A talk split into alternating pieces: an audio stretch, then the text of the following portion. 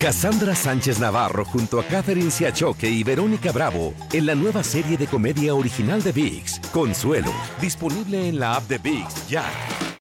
When you need mealtime inspiration, it's worth shopping Kroger, where you'll find over 30,000 mouthwatering choices that excite your inner foodie. And no matter what tasty choice you make, you'll enjoy our everyday low prices, plus extra ways to save, like digital coupons worth over $600 each week. You can also save up to $1 off per gallon at the pump with fuel points. More savings and more inspiring flavors make shopping Kroger worth it every time. Kroger, fresh for everyone. Fuel restrictions apply. This is the story of the one. As a maintenance engineer, he hears things differently. To the untrained ear, everything on his shop floor might sound fine, but he can hear gears grinding or a belt slipping. So he steps in to fix the problem at hand before it gets out of hand. And he knows Granger's got the right product he needs to get the job done, which is music to his ears. Call, clickgranger.com, or just stop by. Granger, for the ones who get it done. Y vamos a continuar con Buenos Días América. Qué bueno que tenemos a nuestro primer invitado porque viene a tocar un tema que nos toca a todos. Tenemos a Daniel Yargués, él es oficial de eh, Asuntos Externos para Mercados Multilingües de FIMA o FEMA y la Council. Bienvenido a Buenos Días América. Daniel, ¿cómo estás? Muy buenos días, ¿cómo están? Gracias por su invitación. No, muchas gracias a ti por estar aquí con nosotros porque es bien importante. Háblanos un poco cómo prepararnos para los desastres. Sabemos lo que está ocurriendo en Puerto Rico ahora mismo, sabemos lo que, eh, ni que Dios lo quiera, lo que está sucediendo en Australia y también sucede mucho en California. Há- Háblanos acerca de esto. ¿Por qué los latinos nunca estamos listos para enfrentarnos a los desastres? Bueno, fíjate que sí hay personas y familias que se están preparando más y más por esa razón, porque están experimentando, están viendo desastres en sus comunidades. Como lo mencionas, en California, los incendios forestales en el 2018, también eh, los terremotos, se acaba de dar otro, otro sismo, otra réplica de 4.9 alrededor de las 7.20 de la mañana hora este en Puerto Rico. Entonces, esto tiene que ser un recordatorio para nosotros de que tenemos tenemos que estar preparados. Ya no es que hay ver cómo le hacemos, a ver cómo, cómo salimos de esta. Tenemos que estar preparados y el tiempo de hacerlo es cuando, cuando no está pasando nada, es cuando tenemos que prepararnos. Hay una campaña bien interesante que están liderando llamada Resolver para estar listo. ¿En qué consiste esta, esta mm, campaña, Daniel? Bueno, en FEMA nosotros tomamos muy, muy en serio la preparación de, de desastres. Eh, personalmente yo he visto muchas familias que después de, de inundaciones, de terremotos, de tornados, de huracanes, eh, lo pierden todo. No tienen seguro en sus propiedades, no tienen seguro en su casa, no tienen ni siquiera una copia de la matrícula, del acta de nacimiento de los niños, del seguro social. Entonces Wow. imagínense Wow. el tener que ir a la oficina del de, del DMV para sacar tu, tu licencia de manejo, pero no tienes seguro social, no tienes el acta de nacimiento, entonces se convierte un desastre, trae a otro y a otro y a otro. Imaginemos que nos sentamos a la mesa hoy y empezamos a decir, ok, ¿qué necesita mi familia en caso de que haya un desastre? Vamos a ser impactados, nos va a afectar el desastre, como cualquier otra persona, pero la diferencia es que la familia que se va a preparar, que tomó el tiempo, que invirtió ese tiempo en la preparación, va a recuperarse más, más fácil y más rápido. Explico.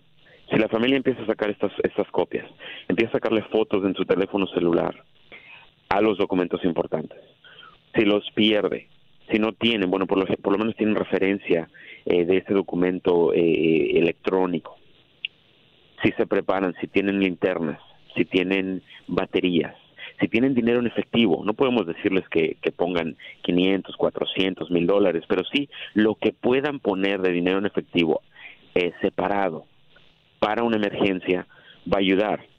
Si tienen que irse a un hotel, si tienen que ir del, salir de la ciudad, bueno, entonces pueden usar ese fondo de emergencias para ese tipo de, de gastos. Pero eh, es bien en serio esto que nosotros estamos hablando. Queremos que las personas tomen acción inmediatamente y más que nada, eh, como lo mencionaste, um, y no, el, el, el, el- lo que está pasando alrededor del mundo, lo que está pasando en Puerto Rico.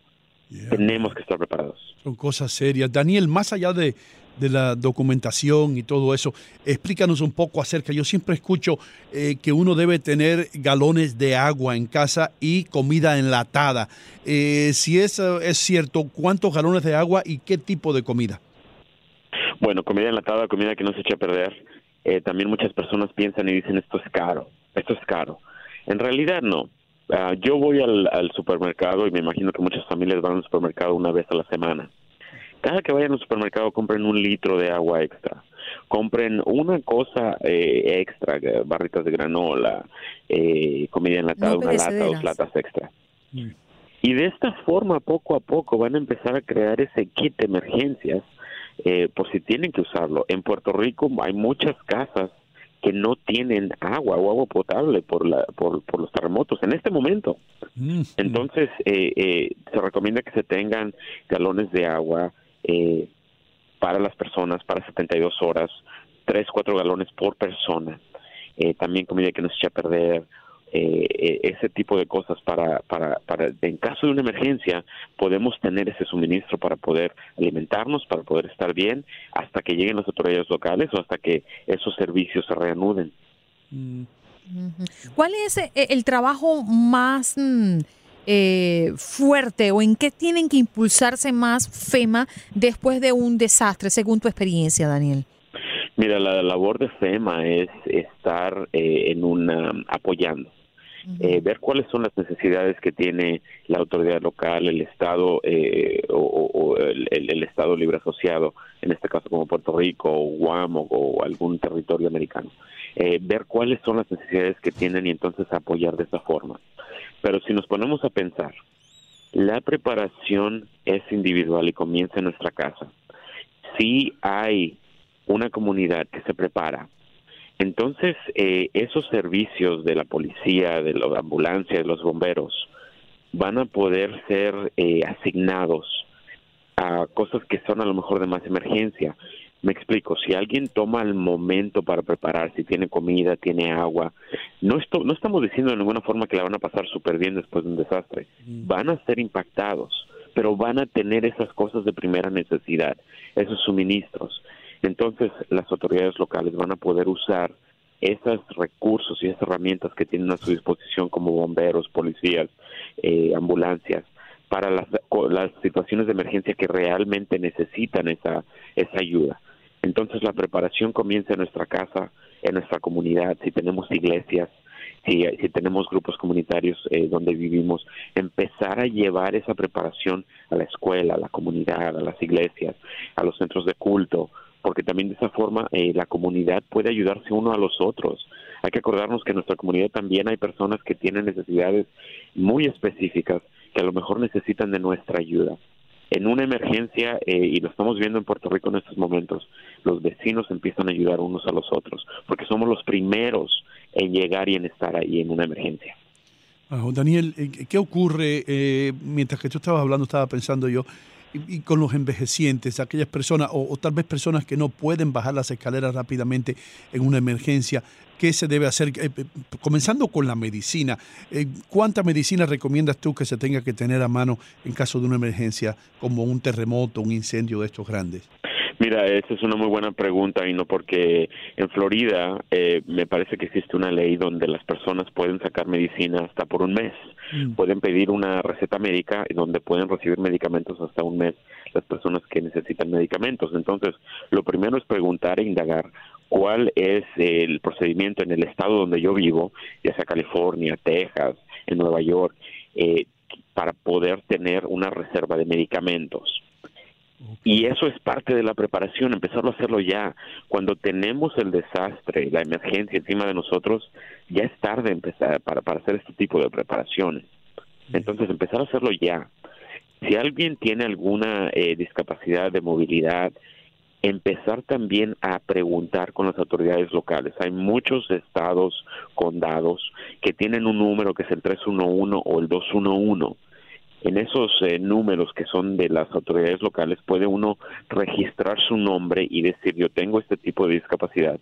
Si algo pasa, yo necesito que manden a alguien, que me ayuden, que me movilicen y tienen ellos una lista eh, el alguacil o el condado, donde ellos pueden enviar a alguna persona eh, para poderles ayudar a llevarlos a un refugio, para poder llevarlos a un lugar seguro. Pero toda esa planeación de las medicinas, de la comida, el agua, los documentos importantes, se tiene que hacer ya. Y es como que también una eh, empezar el año con este tipo de planeación para que para que podamos estar eh, por lo menos tener eh, esa paz y esa tranquilidad en la mente de decir bueno si algo sucede tengo yo ese, esa mochila, tengo mis documentos, mi familia sabe qué hacer, sabemos a quién contactar, sabemos a dónde ir. ¿Cuál ha sido, oh, perdón, cuál ha sido el comportamiento según los registros de FEMA en los últimos años gracias a estas campañas? Es decir, ¿ha surtido un efecto importante en el número de víctimas, en el número de afectados gracias a que las personas están tomando conciencia? Es difícil cuantificar. Lo que sí te puedo decir es que sí hemos tenido una respuesta de la comunidad hispana donde hay más personas eh, que están tomando acción, que se están preparando, que están haciendo lo posible para, para tener estos planes de preparación en, en, California. Y, tiene que ver también mucho eh, por los desastres naturales. En Texas, después del huracán Harvey, en el 2017 tuvimos una temporada donde tuvimos tres huracanes de gran intensidad, tuvimos eh, incendios forestales en California. Entonces, desgraciadamente, a veces tiene que pasar una, un tipo de emergencia para que, para que nos abra los ojos y decir, esto sucedió, lo perdí todo, ahora tengo que prepararme. Y también otras personas lo están viendo, pero no queremos llegar a ese punto. Eh, queremos que las personas, por favor, tomen eh, esos 20, 30 minutos. Nosotros, la comunidad hispana, platicamos de la quinceañera, del fútbol, del béisbol, de qué pasó con este equipo, con aquel equipo. Yo invito a todos a que hagan lo mismo con su familia y empezar a decir, ok, ¿Qué pasaría si hay un terremoto, dependiendo de dónde viven? Si están en California, si están en Texas, en el, en el medio eh, oeste del país, si están en el, en el sureste, dependiendo de dónde vivan. Pero ¿qué pasaría si se va la luz por largos periodos, por dos días, tres días? ¿Qué pasa si no puedo entrar a mi casa? ¿Qué pasa si tengo que desalojar mi casa?